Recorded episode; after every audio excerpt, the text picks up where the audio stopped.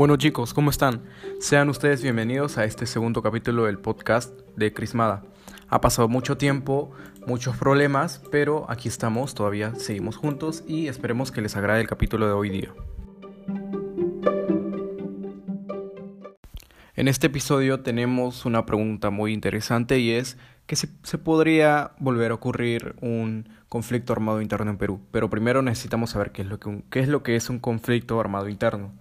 Bueno, este conflicto que trajo muchas represalias y dolor, tanto físico como sentimental, en distintas personas de, de nuestro país, fue un conflicto muy, muy duro, terrible.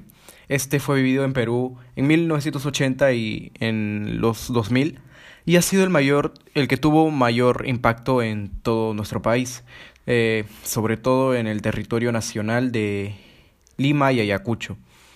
Eh, estos, eh, estos fueron elevando los costos humanos y económicos de toda nuestra historia republicana. El número de muertes que ocasionó este enfrentamiento supera ampliamente las cifras perdidas humanas sufridas en la guerra de independencia y la guerra con Chile, los mayores conflictos en que se ha visto comprometido la nación. La CBR, que es la Comunión eh, de la Verdad y Reconciliación en Perú, ha recibido reportes de más de, de 23.969 peruanos que fallecieron durante este conflicto del terrorismo.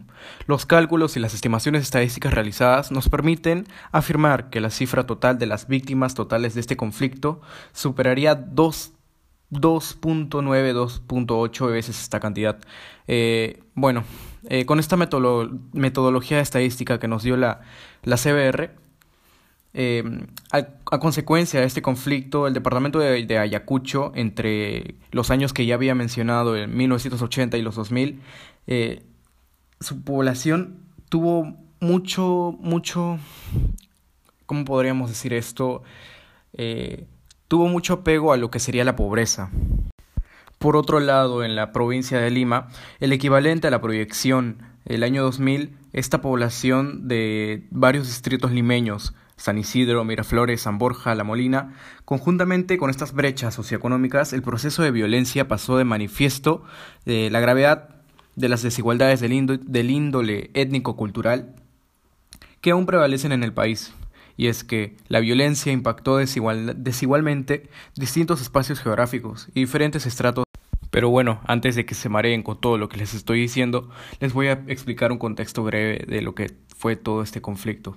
Bueno, eh, esta causa fue inmediata, eh, fundamental en cierta parte. Del desencadenamiento del conflicto armado eh, es la decisión de iniciar una guerra popular contra el Estado, nuestro Estado peruano.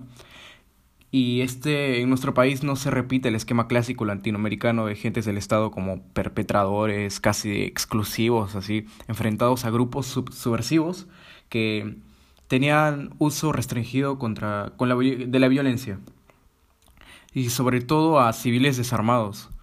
Bueno, por un lado, la violencia armada en contra de la población civil la inicia el principal grupo, eh, el famosísimo Sendero Luminoso, utilizando de manera sistemática y masiva métodos de extrema violencia. Guarden eso, obviamente. Eh, Sendero Luminoso es conocido por ser muy violento. Eh, bueno, y el terror sin guardar respeto a normas básicas sobre la guerra y derechos humanos, pueden creerlo. Por otro lado, dicha violencia subversiva estuvo dirigida contra los representantes y partidarios del antiguo orden. En las áreas iniciales del conflicto armado, eh, Ayacucho, por la mayor parte de víctimas de las acciones senderistas estuvieron entre campesinos, pequeñas autoridades locales y no, no entre miembros de élites políticas o económicas del país. Y bueno, desde ese entonces es, fue responsable del uso sistemático y masivo de métodos de extrema violencia, obviamente. Eh, el terror también sin guardar respeto por las normas básicas sobre la guerra. Estos derechos humanos pueden, llegaron a acumular el 53.68 de los muertos y desaparecidos reportados por la CBR. ¿Se acuerdan lo que les dije sobre la CBR, no? Del, de indicar sobre los 23.000 muertos, que creo que era, ahora son más. Y bueno, convirtiéndose así en el primer perpetrador. Bueno, en la parte del MRTA es un grupo alzado en armas al estilo guerrillero, inspirados en, en, ah, en la Revolución Cubana. al estilo castrista, que busca el poder para imponer un nuevo orden económico y social. Y ahora sí, respondiendo a nuestra famosa pregunta, ¿se puede volver a producir un conflicto armado interno en Perú? Bueno, todos sabemos que todo puede pasar. Últimamente hemos estado viendo estos casos sobre la política, ¿no? Cómo, cómo hay, cómo puede desprenderse todo así, de, así, fácil, cómo se cae todo, incluso en el tema del dólar que sube y llega a bajar. Es, se puede decir que sí, es probable que sí, sí ocurra un conflicto armado interno, pero la, la probabilidad de que deje más muertos sería cuestión de vivirlo. En mi opinión, con esto de las redes sociales y el control que puede causar eh, estas mismas, no creo que deje tantos muertos, pero obviamente siempre hay algo oscuro, algo que, que se mantiene, ¿no? Y eso sería mi respuesta, básicamente. Sí, sí se puede volver a producir, pero tendríamos que vivirlo. Muchas gracias chicos y espero les haya gustado este episodio y nos vemos, nos vemos pronto. Cuídense por favor y ahí nos vemos. Chao, chao.